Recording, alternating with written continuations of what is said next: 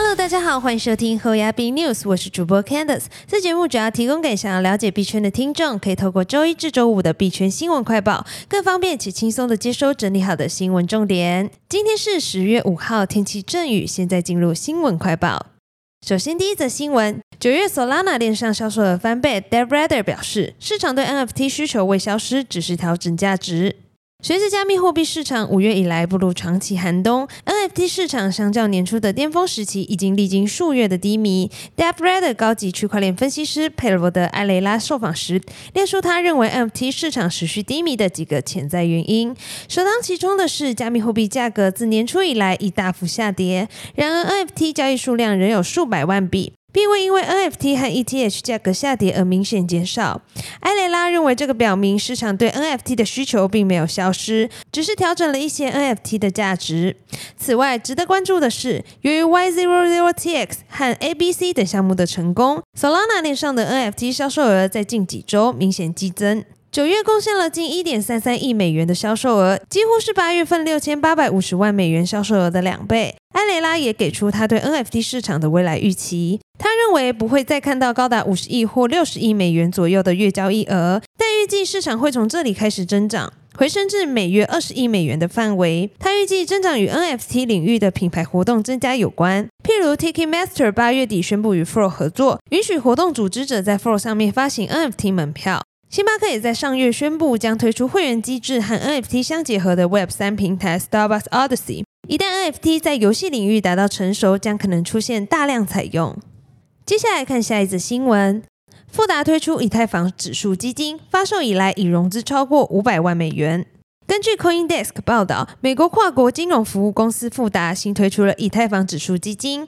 根据提交给美国证券交易委员会 SEC 的一份文件，该基金最低投资额为五万美元。自九月二十六号开始发售以来，该基金已经筹集了约五百万美元。二零一八年，富达便向机构客户推出了加密货币托管和交易平台富达数位资产。上个月有消息称，富达正在考虑向零售客户提供加密货币交易。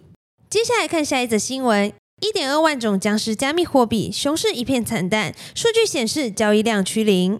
彭博社报道，熊市导致二零二二年僵尸加密货币达到一万两千一百种。这些加密货币在今年已经没有有效交易，而且很不活跃。虽然从技术上没有消失，但就像僵尸一样。研究人员还发现，二零一八年总共有一百三十六种加密货币变成了僵尸。而二零一九年有七百六十六种加密货币获得这个称号，远低于今年的水平。二零二一年牛市期间，新兴加密货币如雨后春笋般涌现，民营币、动物币、食物币等各种加密货币项目陆续窜出，想在牛市里分一杯羹。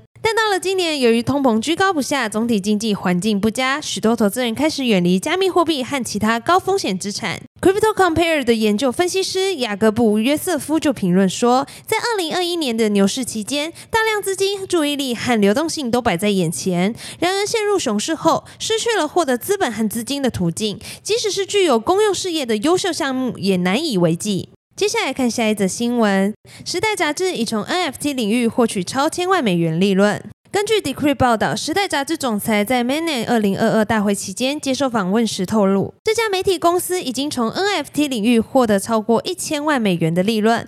总裁自称是一个喜欢科技的笨蛋，并于二零二一年九月引入 NFT，此后发布了五个 NFT 集合，还与说唱歌手 Timbaland 合作。他不仅将 NFT 视为一个商机，还认为迷音跟 NFT 之间存在许多相似之处，而《时代》杂志封面就是一个模拟迷音。